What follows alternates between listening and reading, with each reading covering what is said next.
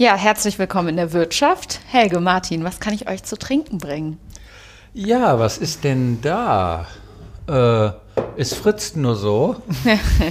Diverse Schorlen. Ja, ähm, Apfelkirschholunder kenne ich nicht. Okay, sehr gut. Martin, was trinkst du? Ähm, ich nehme, glaube ich, diese Melonenschorle. Okay. Ach echt? Habe ich gar nicht gesehen. Ja, wir können auch tauschen. Ja, okay, tausch mal. Ja. Wir sind ja unter Ökonomen, ja? Die gute Tauschbeziehung. Dann nehme ich die Cola, oder? Ja, ne? Sehr gut. Zum ja. Wohle. Prost. Schön, Prost. dass du da bist.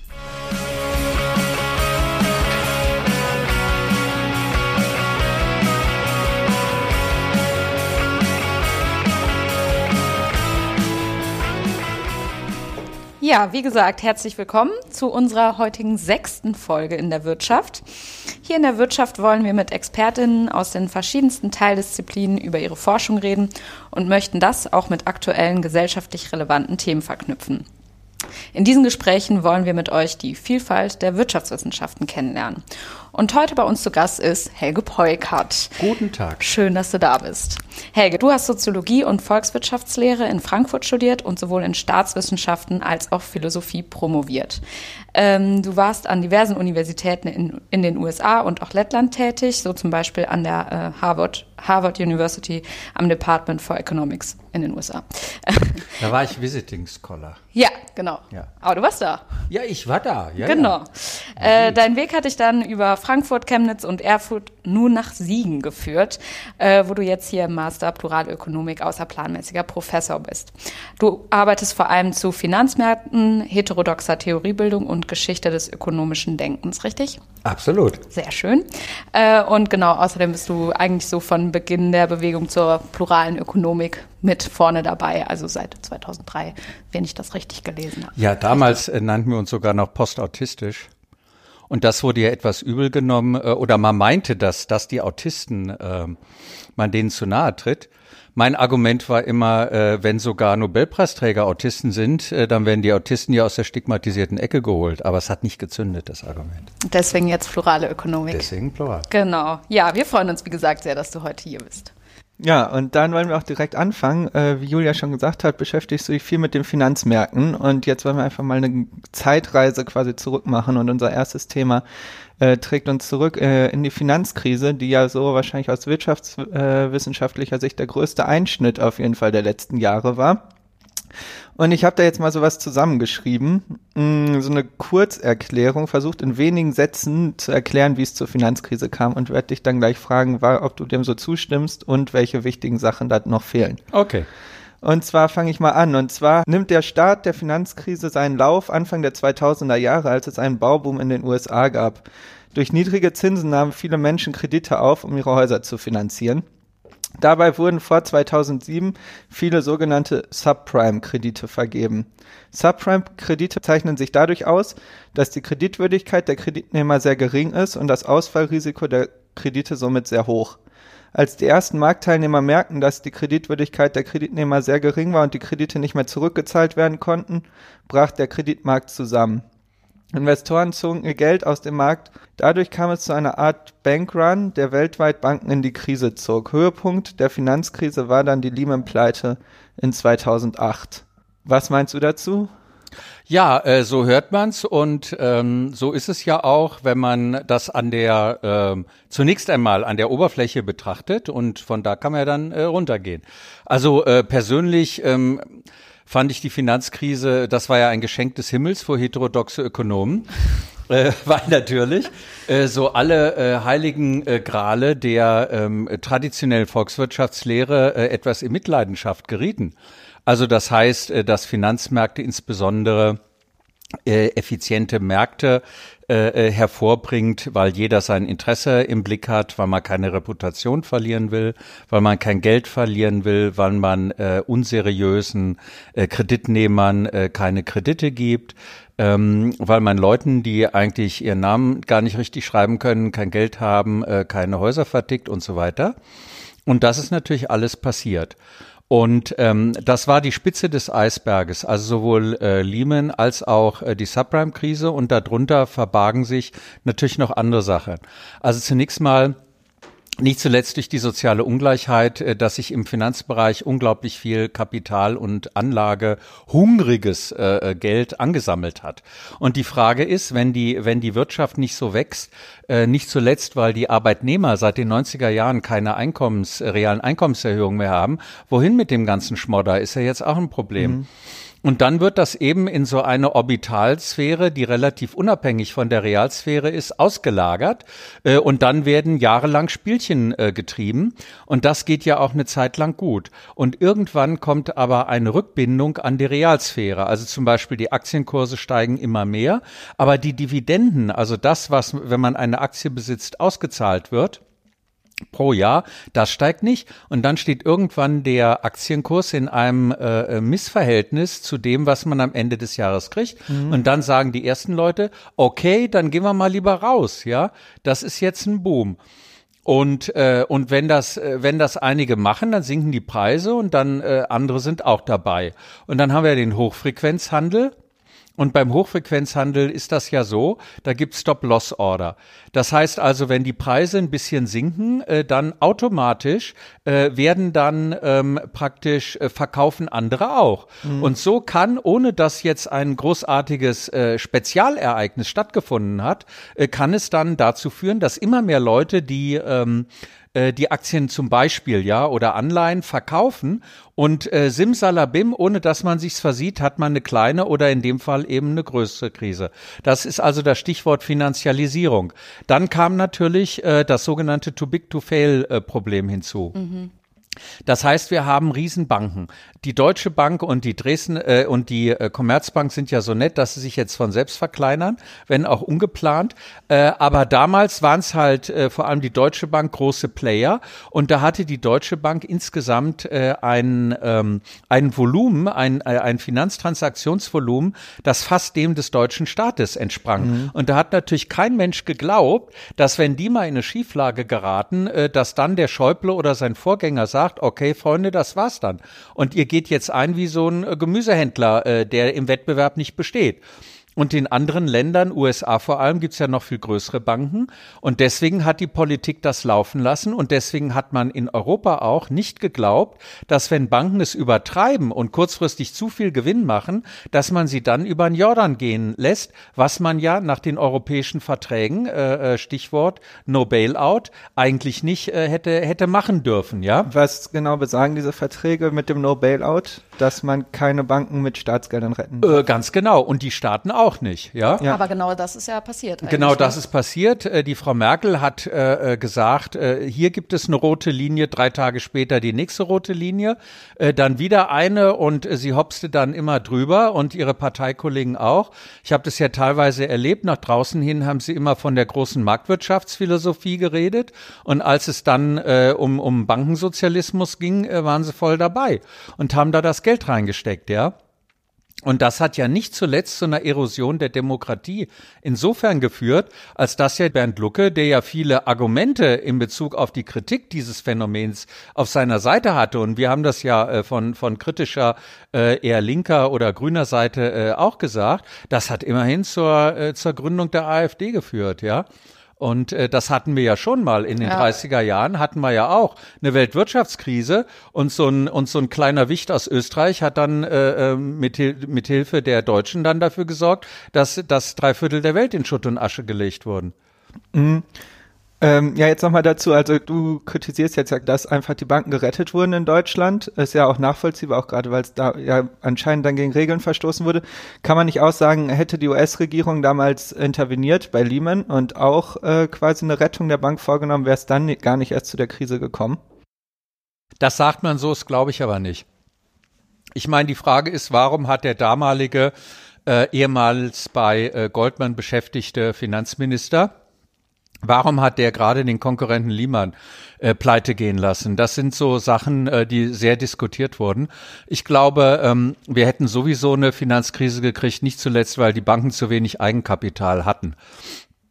Wenn man sich mal vorstellt, dass so eine Bankbilanz, dass wenn äh, da die Vermögenswerte um drei Prozent sinken und wenn man mal eine Tageszeitung schaut, kann man sehen, dass das sehr schnell passieren kann auf den Vermögensmärkten. Also wenn, wenn das mehr als drei Prozent runtergeht, äh, dann sind die Banken im Grunde pleite. Und das ist ja unglaublich.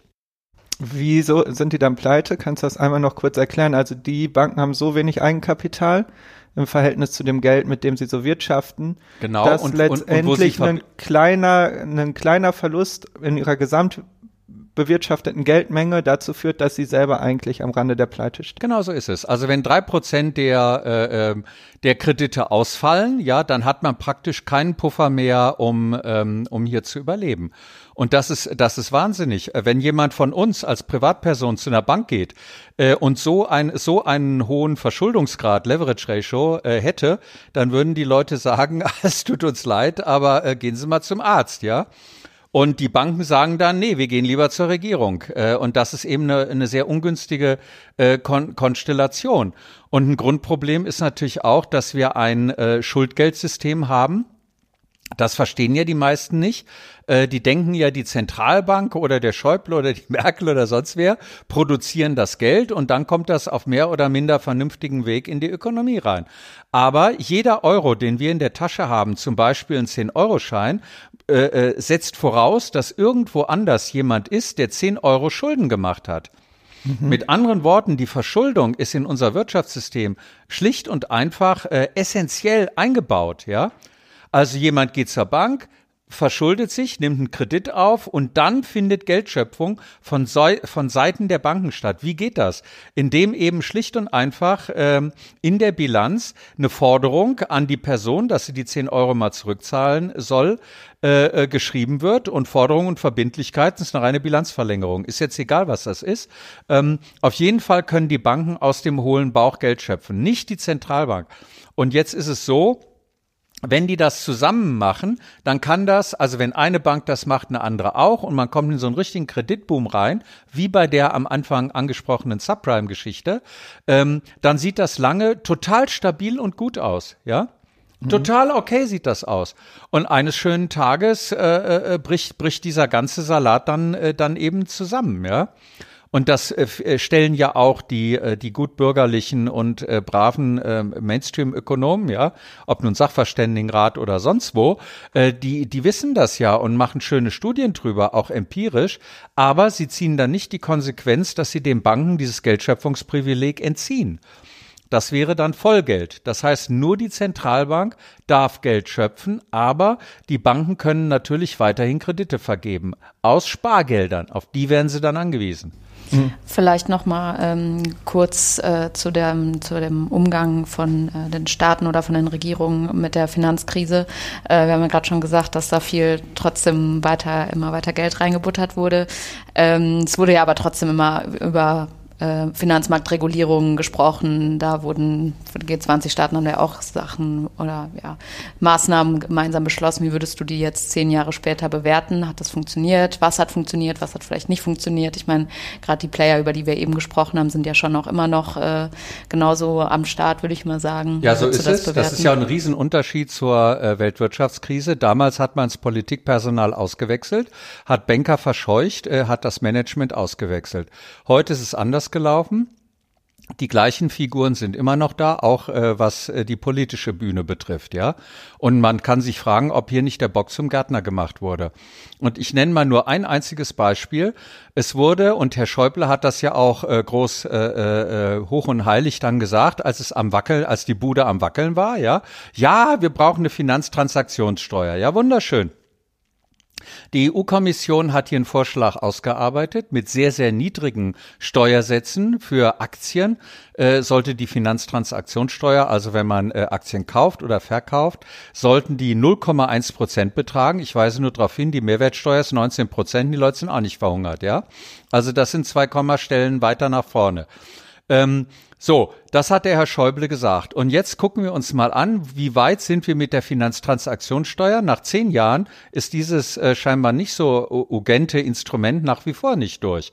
Mit anderen Worten, hier haben wir eine, eine vollkommene ähm, eine vollkommene Unwucht in Bezug auf die auf die äh, Bankenrettungsschirme. Ja, da kam der Bundespräsident und hat hinterher gesagt, ich musste schnell ein Gesetz unterschreiben, dass man ein einen Bankenrettungsschirm deutsch, äh, Sofin und europäisch machen kann, äh, ESM, ja, und ich konnte mir noch nicht mal noch nicht mal äh, ein anderes Hemd anziehen. So, da ging es also in in Tages in Tagesgeschwindigkeit und bei der Finanztransaktionssteuer bis heute nicht.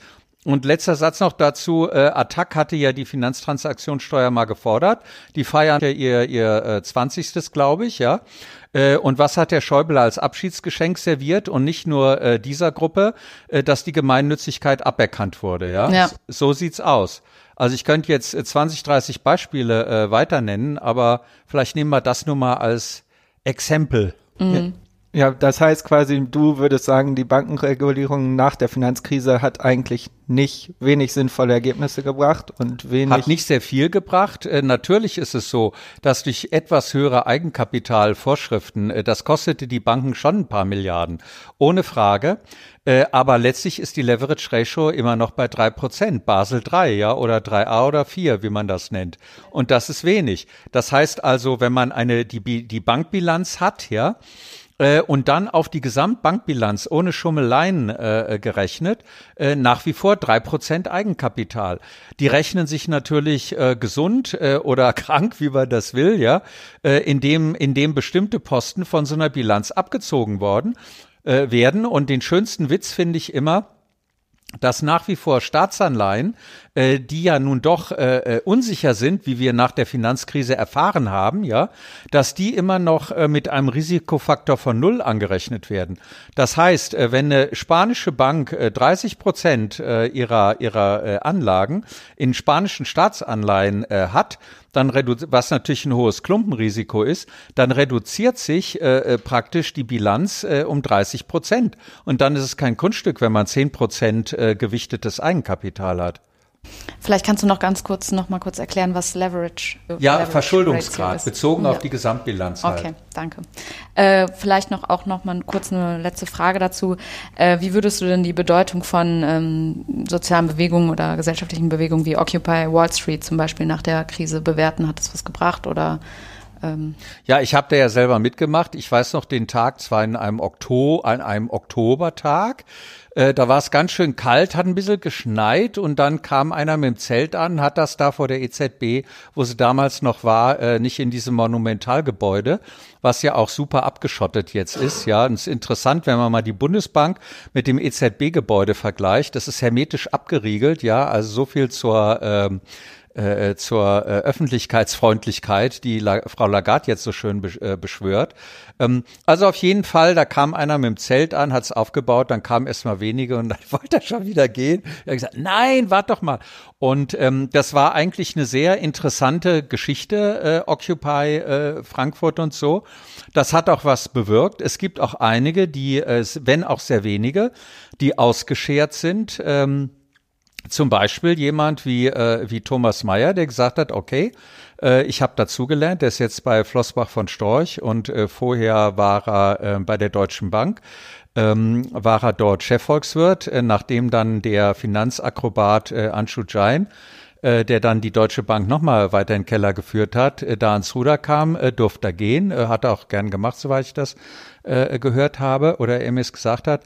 Und ähm, äh, ja, so, so ist es halt. Also äh, Occupy hat hat einiges äh, bewirkt, natürlich nicht, was die was die Machtstrukturen äh, und die tatsächlichen Entscheidungen der Politik dann betrifft, auch auf EU-Ebene nicht. Ja, das waren natürlich EU-Reformchen, aber es gibt ja ähm, Licht in der Finsternis.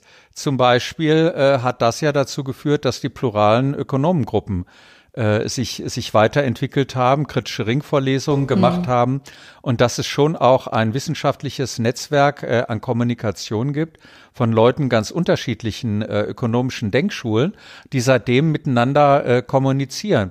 Und nicht zuletzt letzte Woche hat in Berlin ja eine Veranstaltung stattgefunden, der Crash als Chance. Mhm. Und äh, das hat das Netzwerk Plurale Ökonomik ja organisiert.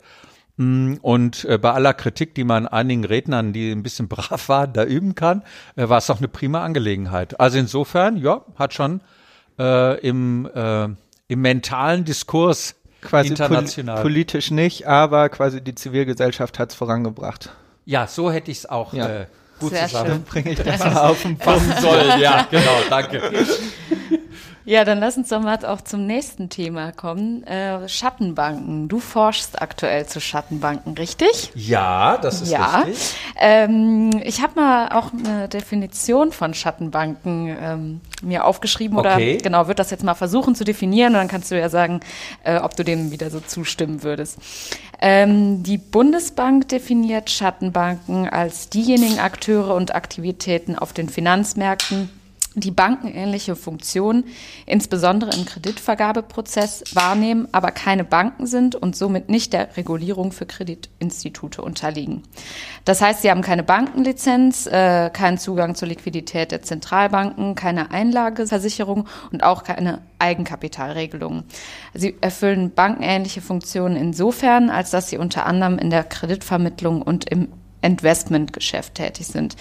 Ähm, meistens gerade insbesondere in den Medien wird äh, bei Schattenbanken immer das Beispiel BlackRock, die wohl größte äh, Schattenbank genannt, aber das geht ja noch viel darüber hinaus. Ähm, würdest du dem so zustimmen oder was ist Ja, für dich so eine typische Definition.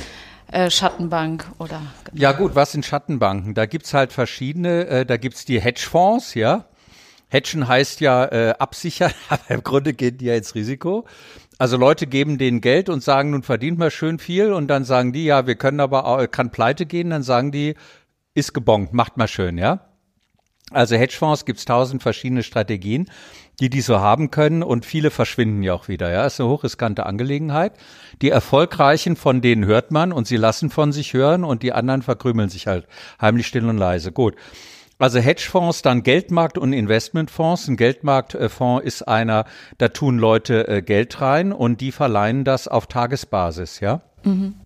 Und da kann man ein bisschen mehr äh, bekommen, äh, halt als auf einem äh, Tagesgeldkonto oder auf dem, auf dem Sparkonto. Und dann natürlich diese ganzen Investmentfonds, darunter fällt äh, BlackRock, ähm, wobei deren Macht natürlich ein Problem ist, aber im Prinzip sammeln die das Geld ein und legen es irgendwo an. Ja, das ist äh, äh, insofern sind das meiner Meinung nach äh, von der Konzentration mal abgesehen, nicht die Oberbösewichter jetzt, was Schattenbanken äh, betrifft. Insgesamt gesehen würde ich auch sagen, Schattenbanken hört sich jetzt so nach so einem geheimnisvollen Begriff an.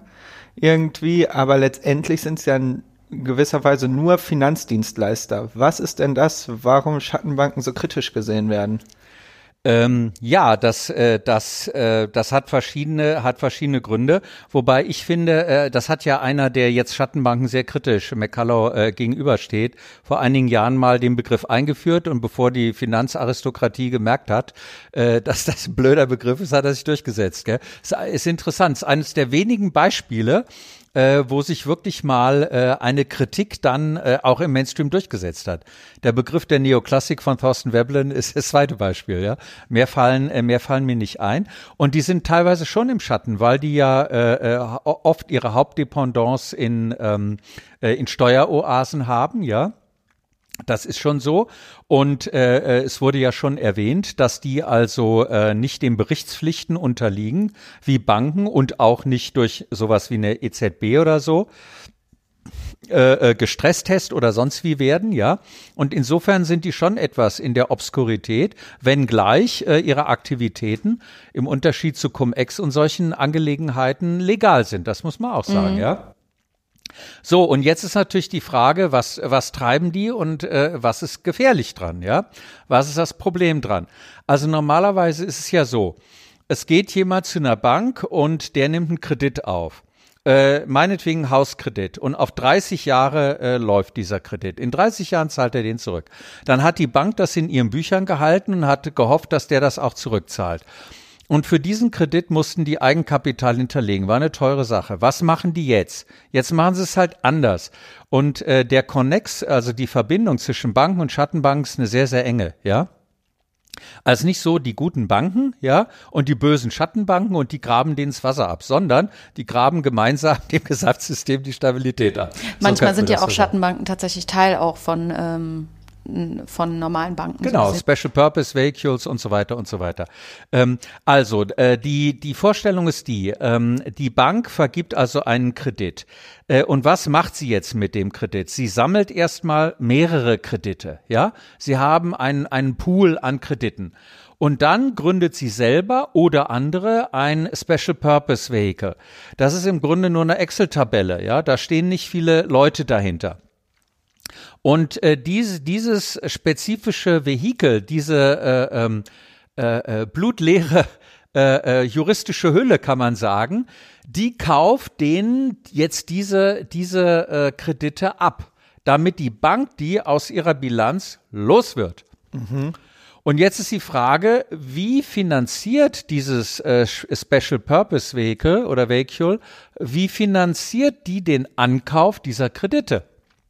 Und jetzt kommt was Lustiges, die verkaufen das an Investoren, äh, diese Kredite. Ja? Aber wer kauft denn sowas? Äh, die Hedgefonds zum Beispiel. Okay. Ja?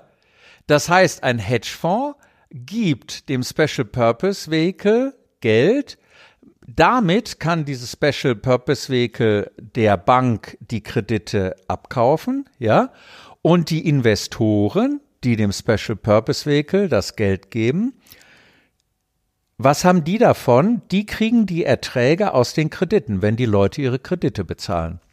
Mhm. So, was ist der Vorteil für die Bank? Die bereinigen ihre Bilanz. Sie bereinigt die Bilanz, genau. Die Eigenkapitalvorschriften sind gering, aber dann sind sie noch geringer, ja. Teilweise gründet diese Bank dieses Special Purpose Vehicle äh, eine Zeit lang. Jetzt ist das ein klein wenig anders. Insofern minimaler Regulierungsfortschritt äh, müssen die das in, dem, in, in ihrem Jahresbericht und ihren Bilanzen schon angeben. Vorher könnten, konnten die das raustun und haben aber trotzdem, wenn es schief ging, dafür gehaftet. Deswegen sind so viele Banken in Mitleidenschaft ge äh, geraten, ja. Die haben so getan, als wenn sie mit diesen Krediten ja gar nichts mehr zu tun haben. Aber und haben aber gesagt, damit die Investoren denen das abkaufen, passt mal auf, Leute, das ist so verdammt unwahrscheinlich, dass das schief geht. Aber wenn es der Fall sein sollte, dann sind wir ready to go. Ja, dann sind wir da. Und dann und dann ist es passiert und, und dann haben die gezahlt. Bei der Finanzkrise ist es. Äh, Bei der Finanzkrise, okay. genau. Und das ist halt, das ist halt, äh, das ist halt das Vorgehen. Jetzt, jetzt sagt die, die traditionelle Finanztheorie, ja, ist doch gut so. Ähm, eine Bank hat einen Kredit vergeben, die Leute bezahlen brav. Äh, diese Kredite landen in einem Pool. Das heißt, wenn ein paar ausfallen, fallen die anderen nicht aus. Das ist insofern äh, ja auch eine Risikoversicherung, mhm. ja. Und Investoren, die das Risiko tragen können und wollen, diese Hedgefonds, ja, die bei Reichen Geld einsammeln oder so, ähm, äh, die, die das Risiko tragen wollen und das Geld haben, die bezahlen dafür. Ja, ist doch genial. Und Leute, die sich bisher äh, keine Häuser leisten konnten, die haben jetzt eins, ja. Ist doch super. Win-win-win-win-win-win-Situation. Und, und, und dann hat das aber eben ein paar Probleme. Und das war ja auch die Frage. Wo liegen die Probleme, ja? Jetzt hatten wir ja schon, wo sie quasi in der Finanzkrise dazu beigetragen haben. Wie hat sich die Rolle der Schattenbanken danach verändert? Ja, die sind stärker geworden. Obwohl und, sie reguliert werden sollten eigentlich. Ja, davon redet ja kaum jemand. Von der Regulierung der Schattenbanken redet kaum jemand. Da gibt es äh, MIFID 2 und so weiter. Äh, das, das, das, äh, ich hätte was gesagt, artet aber nicht in einer Regulierung der Schattenbanken aus, sondern die Manager, die da tätig sind, äh, die müssen einen bestimmten Betrag, 100.000, 200.000 oder so einbringen. Die müssen eine Minimalkompetenz nachweisen und äh, die haben gewisse äh, Reportingpflichten. Das heißt, sie müssen sagen, was sie im Großen und Ganzen treiben, ja. Aber was sie konkret treiben, das ist nach wie vor kaum eingeschränkt. Und das ist ein Problem. Da macht man sich halt nicht dran. Und das heißt, sie werden quasi, weil Banken jetzt etwas stärker reguliert werden, werden äh, wachsen jetzt quasi die Schattenbanken, weil die von diesen Regulierungen nicht betroffen sind und dadurch so ein bisschen profitieren. Absolut richtig. Das ist die sogenannte Regulierungsarbitrage. Das bedeutet, die einen werden ein bisschen mehr reguliert, die anderen nicht. Und dann wandern natürlich allein von den Personen her gesehen, wandern viele, die eher mal früher bei Banken waren, sich jetzt äh, ein bisschen überreguliert fühlen, die sagen, ja, dann gehen wir halt in den Schattenbanksektor. Und das ist natürlich eine extrem ungünstige Entwicklung. Sagt man das dann auch so, ich bin im Schattenbanksektor tätig? Die werden doch den Begriff wahrscheinlich eher vermeiden, oder? Ja, klar. Die sagen dann, ich arbeite für einen international tätigen Investmentfonds, ja. Investmentfonds, State Street, Fidelity, Vanguard, BlackRock und alle äh, ehrfürchtig auf den Abendpartys sagen, ah, toll. Und äh, ist das, stimmt es denn, wie das bei Bad Banks, äh, ist das wirklich so, ja? Dann sagen die, ja, noch viel besser, Leute. Okay, bevor es ausartet, ähm, nochmal die Frage, äh, du forschst jetzt ja gerade daran, was genau erforschst du denn da? Ja, erstmal, äh, was ist das Volumen und was sind die, äh, was sind die, äh, die Probleme, ja?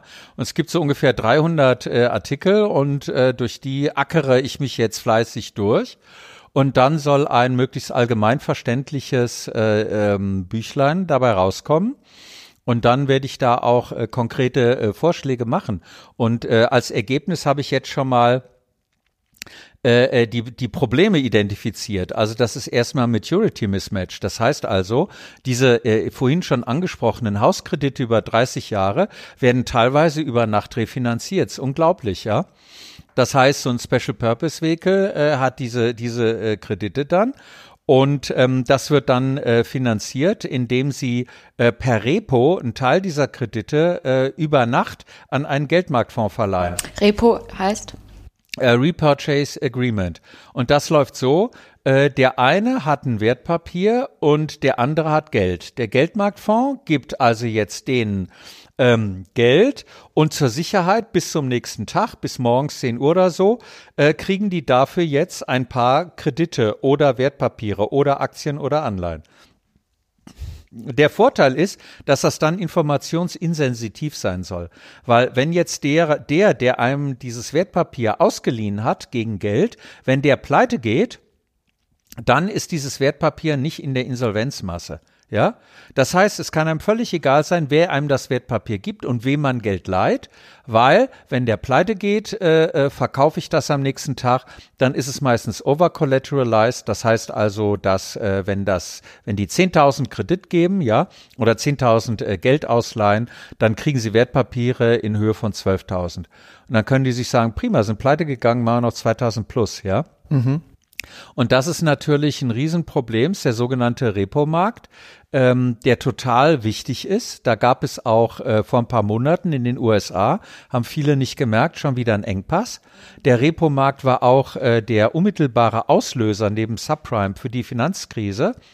Und das grundlegende Problem ist halt, äh, dass man für, für äh, zwei Prozent für zwei Prozent Zinsen, äh, da, da, dass man das über Nacht machen konnte, ja. Und da hätte natürlich so eine Finanztransaktionssteuer Wunder gewirkt, weil wenn man jeden Tag das äh, äh, erneuert, dann fällt jeden Tag diese Steuer an. Und selbst wenn das nur 0,1 oder 0,001 bei Derivaten wäre, wie vorgesehen, äh, dann läppert sich das, ja. Ja. Man kann quasi sagen, das Problem ist, das Geld wird langfristig verliehen, aber die äh, kurzfristig wieder eingenommen. Und deshalb ähm, steht man eigentlich jeden Tag wieder vor dem Problem.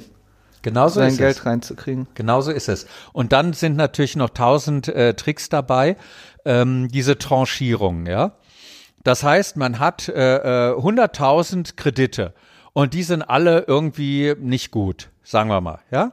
Und dann führt man drei Klassen ein. Äh, ähm, Wasserfallprinzip. Man, man teilt die ein Drittel jeweils auf und man sagt, das erste Drittel ist total sicher, weil wenn die Zahlungen der Kreditnehmer eintreffen, kriegt das obere Drittel als erstes äh, wird ausgezahlt.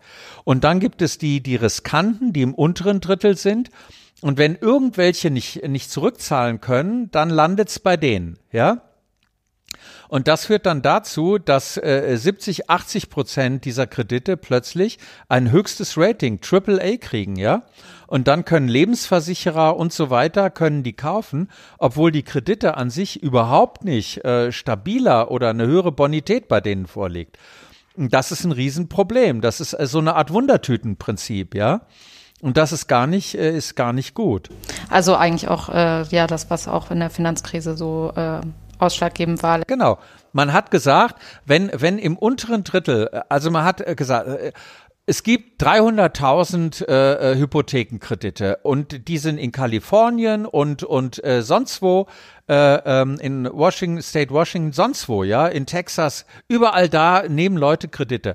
Jetzt tut man die alle zusammen und jetzt werden ja wohl nicht alle gleichzeitig in eine Krise geraten, mhm. ja? Vielleicht mal ein paar in Philadelphia, wenn es da eine Wirtschaftsdelle gibt äh, äh oder oder oder de, oder oder ähm, Google da oder sonst wer aus Seattle weggeht, okay äh, dann können ein paar Leute nicht bezahlen, macht nichts, ja. Ist also ein äh, lokales Containment, lokal begrenzt.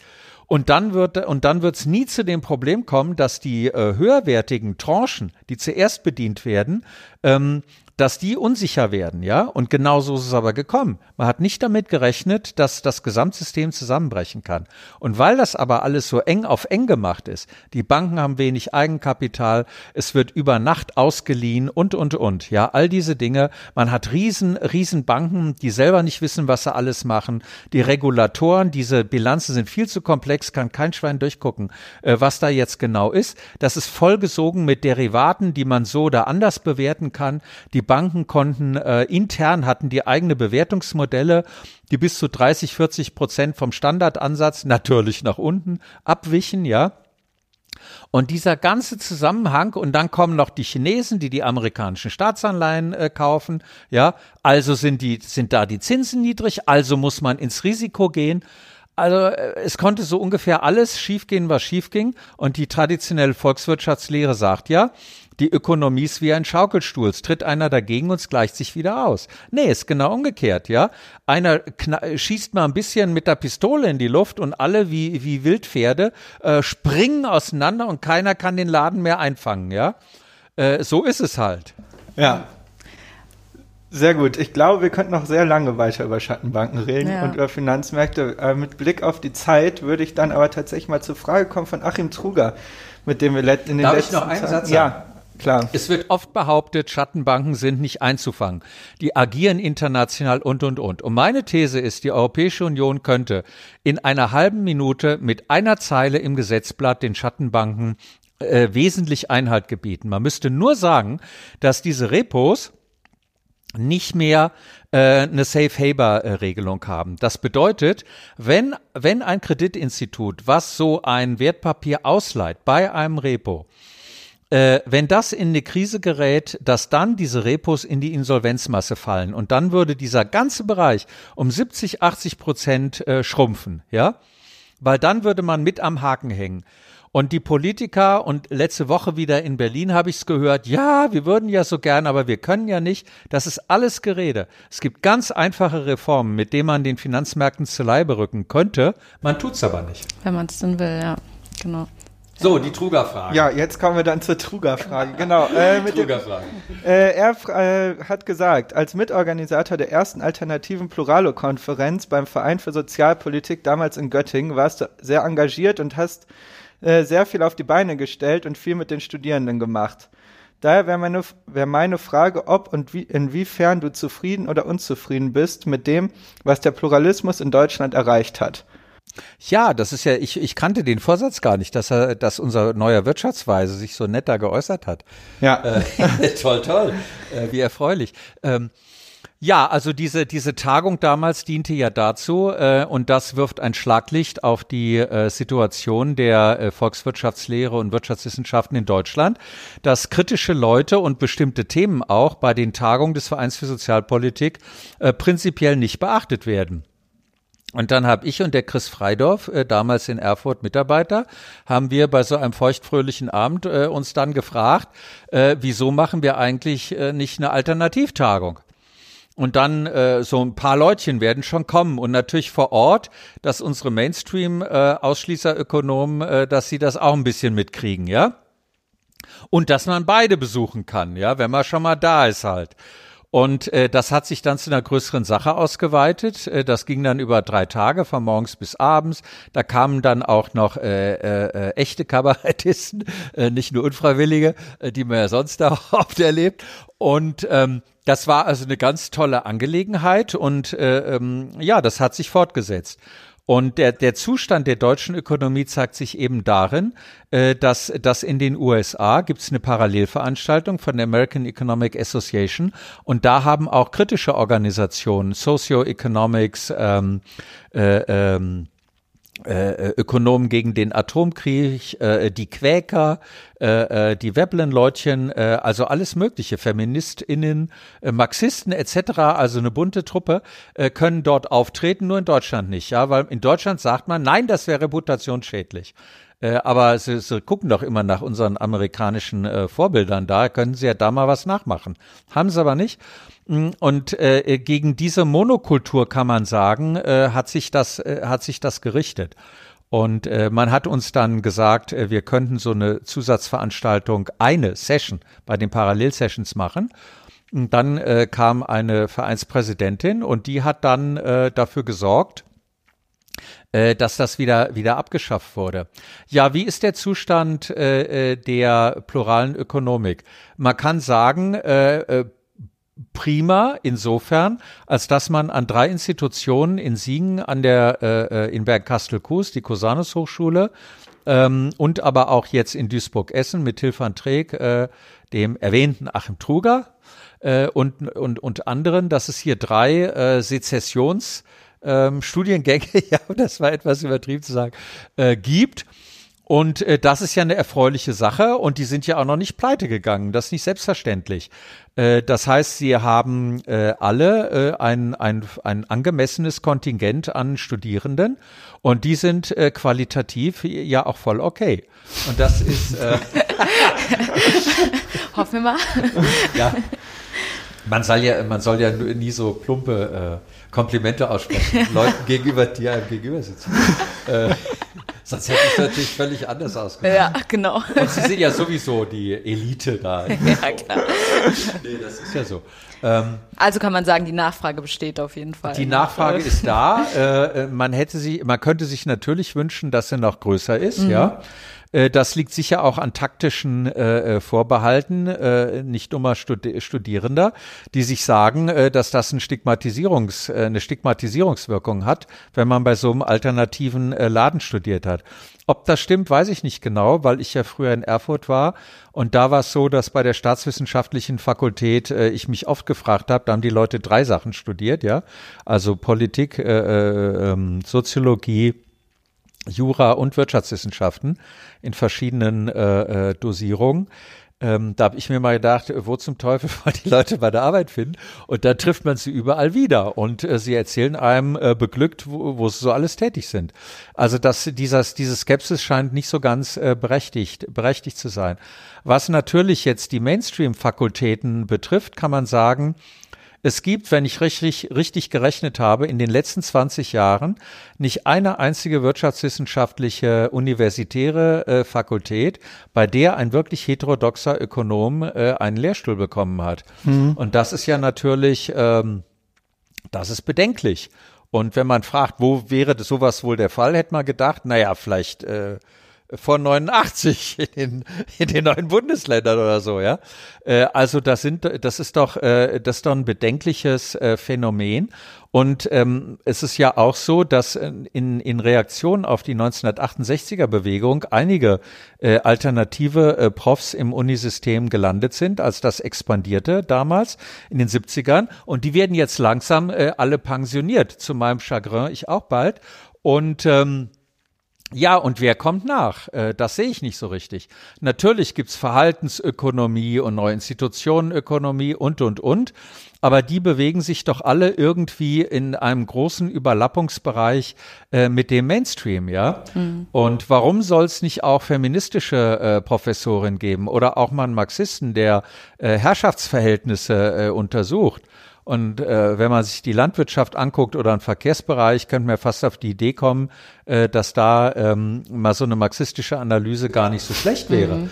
äh, um da Beharrungskräfte auszumachen, ja. Okay. Ja. Ja, super. Dann machen wir direkt weiter mit Fragen. Und zwar kommen wir jetzt zu unserer Fragentrommel, oder? Ja. Oh, jetzt wird's schwierig, ja. ja. Jetzt wird's spontan. Gut. Dann bin ich mal so frei. Darf ich mal fragen, was das ist? Äh das ist unsere Fragentrommel. also da sind mehrere Fragen drin. Jetzt werden, genau. Äh, ich darf jetzt ziehen. Okay. aus dieser äh, Trommel. Und äh, du darfst die Fragen dann beantworten. Ah ja, und es werden alle gezogen oder nur ein paar? Ähm, das schauen wir jetzt mal. Ah, okay. Ähm, ah, wie schaltest du ab? Äh, ehrlich gesagt, indem Gar ich nicht. öfters, doch, doch, indem ich, äh, indem ich Backgammon äh, manchmal gegen das System spiele. Und äh, das ist das ist ganz toll. Äh, und indem ich mir äh, dämliche Krimis manchmal im Fernsehen äh, anschaue. Was heißt dämliche Krimis? Ja, in, in, in, also, also nicht, nicht dämliche, sondern in, in, interessante. äh, Das ist psychologisch. fast das Gleiche. Ja, nee, psychologisch interessante Sachen, ja. Und je weniger Leute ermordet werden, äh, je besser. Und je mehr Dramen äh, zwischen Ganoven und äh, ambivalenten Polizisten äh, und so weiter vorkommen, das finde ich ganz gut. Okay, sehr schön. Schauen wir mal weiter. Ähm, bei welcher wissenschaftlichen Konferenz gibt es das beste Essen? Äh, das Schlecht, soll, soll ich mal sagen, das Schlechteste? Du kannst auch gerne das Schlechteste sagen. Also, ja? das schlechteste Essen gibt es bei den, äh, äh, bei diesen, äh, wie heißen die nochmal? E IAEPE, European, ähm, das war in Paris, da wurde mir am Tag die Geldbörse geklaut, dann dachte ich, abends gibt es wenigstens ein gutes Abendessen. Man durfte 200 äh, Euro bezahlen, damit wurde die Konferenz finanziert und am Abend gibt's nur, äh, äh, gab es nur ein paar äh, Brötchen, ja, die noch schwach belegt waren. Man musste die Tische noch selber äh, reintragen. Das war dann hat sich jemand, der Stefan Kestinger hat sich dann hingestellt, äh, das ist ein Expatriate, der dann auch ausgewandert ist, weil in Deutschland keinen äh, äh, äh, Job gekriegt hat. Und äh, der hat dann ein paar Arien angestimmt. Und das war ein total interessanter Abend. Und die besten, äh, das beste Essen gibt's natürlich bei Bankertreffen, ja. Früher auch beim Verein für Sozialpolitik. Äh, aber äh, die scheinen nicht mehr so die Riesensponsoren zu haben. Okay, Vielleicht ein Ansehensverlust in der Finanzcommunity. Ich weiß es nicht genau. okay. Ich glaube, das ist dann noch die letzte. Ja, okay. Ja. Dann eine Frage noch.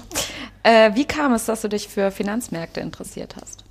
Naja, ehrlich gesagt war es so, dass meine Mutter äh, mich darauf hingewiesen hat, 2007, als das losging, dass da irgendwie merkwürdige Bewegung auf ihrem Konto stattfindet. Echt? Äh, Ja, ja, äh, wir waren bei der Wiesbadener Volksbank und ähm, das nahm dann von der Seitwärtsbewegung so eine eher so eine Abwärtsbewegung ein, ja.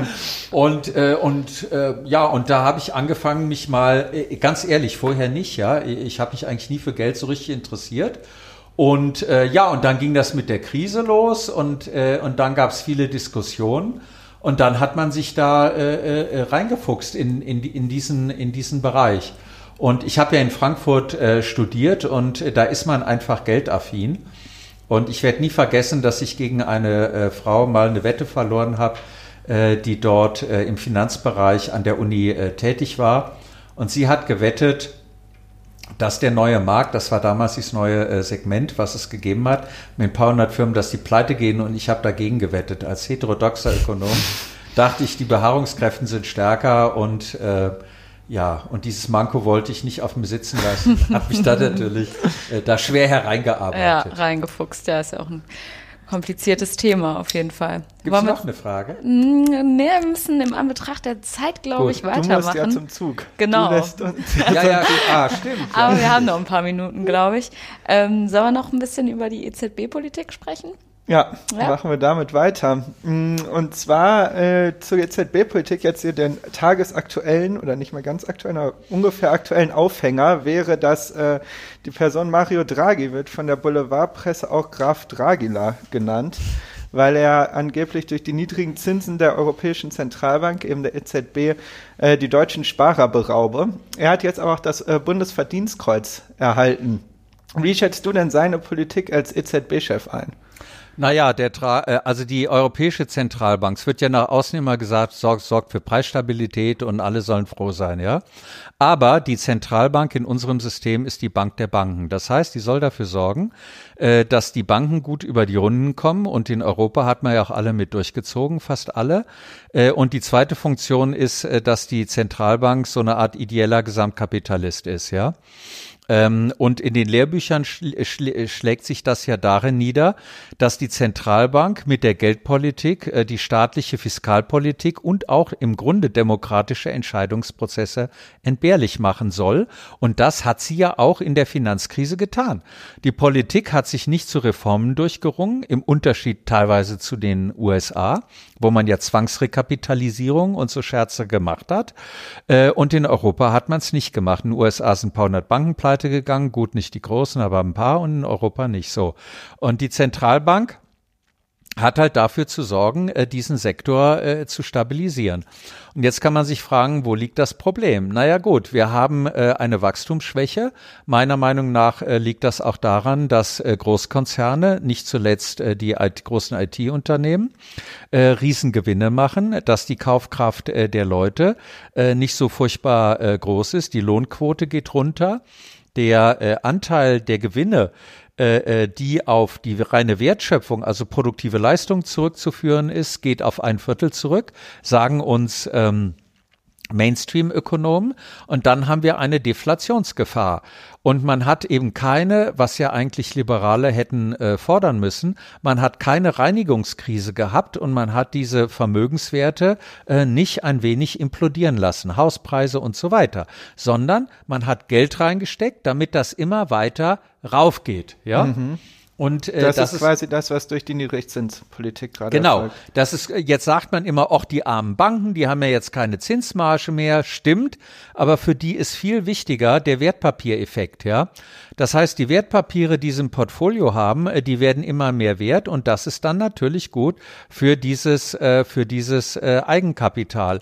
Und vor allem die Reichen, nennen wir es immer so oder Wohlhabenden, die haben ihre Anlagen ja zum Beispiel in Aktien. Und die Aktienkurse steigen. Und in den in den Weltreichtumsberichten kann man nachlesen, dass die halt immer reicher werden, ja. Und und die und die Leute, die die seriös und kleinbürgerlich eigentlich nur ein Sparkonto haben wollen wo ja bei der Finanzkrise gesagt wurde, die guten Deutschen, die haben nicht spekuliert. Jetzt wird ihnen gesagt, du kleiner äh, deutscher Hans Wurst, ja, und, und, und deutscher Michel mit deiner äh, verschlafenen Zipfelmütze, jetzt geh mal ins Risiko und kauf mal Aktien, lass dich mal beraten. Ja, äh, so ist es ja. Also mit anderen Worten, ähm, die Devise und, und, und es ist ja der Verschuldungsgrad international immer weiter raufgegangen. Das ist ja 340 Prozent. Äh, also wenn man jetzt die Privaten, den Staat, äh, die Finanzunternehmen und die realwirtschaftlichen unter und die privaten Haushalte, Entschuldigung, zusammennimmt, das ist ein historisches Hoch. Und wenn man jetzt mit den Zinsen raufgeht, ja, dann würden unheimlich viele Unternehmen pleite gehen, die sogenannte Zombie-Unternehmensdebatte. Äh, viele Leute könnten ihre Kredite äh, nicht zurückzahlen und, und, und.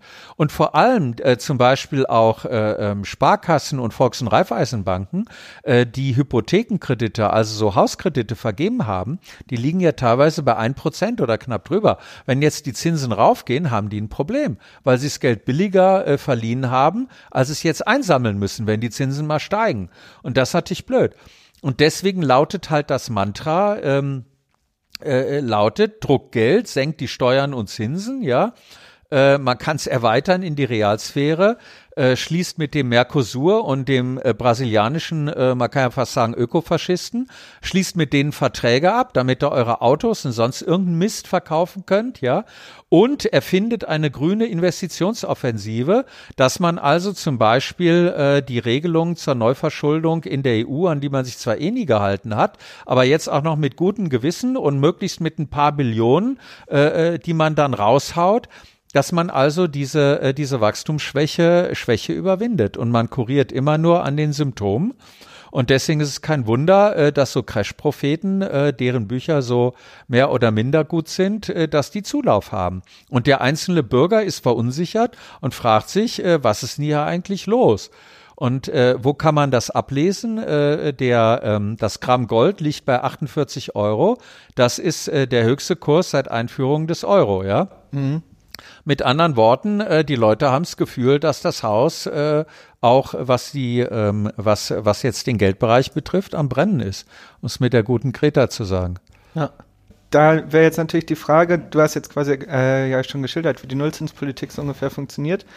Ähm, jetzt haben wir ja diese Nullzinspolitik und gerade keine Krise. Was passiert, wenn die nächste Krise kommt? Kann die EZB dann überhaupt noch irgendwas machen?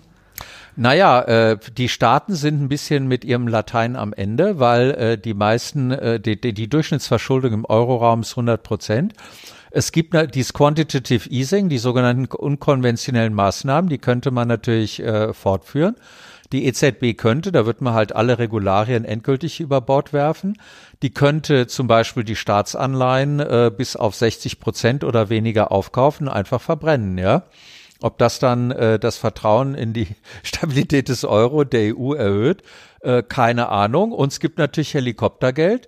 Wenn man eine Deflationsgefahr hat, äh, dann äh, kann man ja natürlich so viel Geld äh, den Leuten in die Hand drücken, äh, im Prinzip wie man Lust hat. Und äh, da dauert es schon ein bisschen, bis Inflation dann, dann halt eintritt.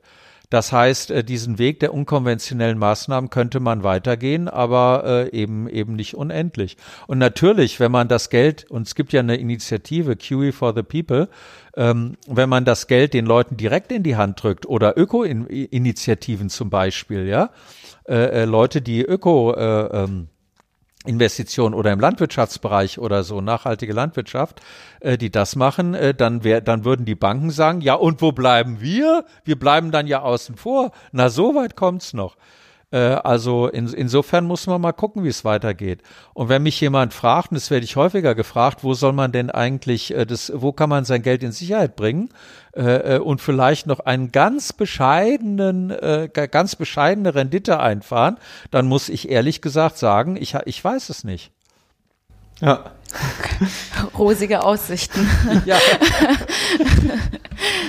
Ähm, ich glaube, dann sind wir auch tatsächlich fast durch schon. Ja, dann würde ich mal die letzte Runde hier ankündigen. Kinder, wie die Zeit vergeht. Ähm, ja. Möchte jemand noch was trinken? Äh, nein, also ich muss sagen, diese, ähm, diese Melonengeschichte, die hat ausgesprochen gut geschmeckt. Das ist doch schön. Ja. Äh, genau, äh, leider haben wir bis heute noch nicht klar, wer unser nächster Gast oder unsere nächste Gästin sein wird. Und eigentlich stellt ja immer der aktuelle Gast dem nächsten eine Frage. Äh, das können wir dann leider heute noch nicht tun, aber wir werden das so machen, dass wir dich dann vielleicht nochmal per Mail anschreiben, dass du das dann nachreichen kannst. Also wenn ich weiß, wer es ist, ja. Genau. Ja. Und soll das eine, eine Spaßfrage oder soll das eine gemeine Frage oder soll das eine persönlichkeitsbezogene sein? Ich glaube, das kannst du dir ganz aussuchen. Okay. Und dann werden wir uns nochmal bei dir melden und sind dann gespannt, was du äh, als Frage hast. Ja, schön. Gerne. Kommt wahrscheinlich auch ein bisschen auf die Person an, die es äh, sein wird. Ne? Ja. okay, ja, dann äh, bedanke ich mich ganz herzlich oder bedanken wir uns ganz herzlich, dass du hier bei uns äh, zu Gast warst. Und äh, genau, dann schmeiße ich euch mal aus der Wirtschaft raus. Ja. Tschüss. Ciao. Ja, macht's gut. Danke. Tschüss.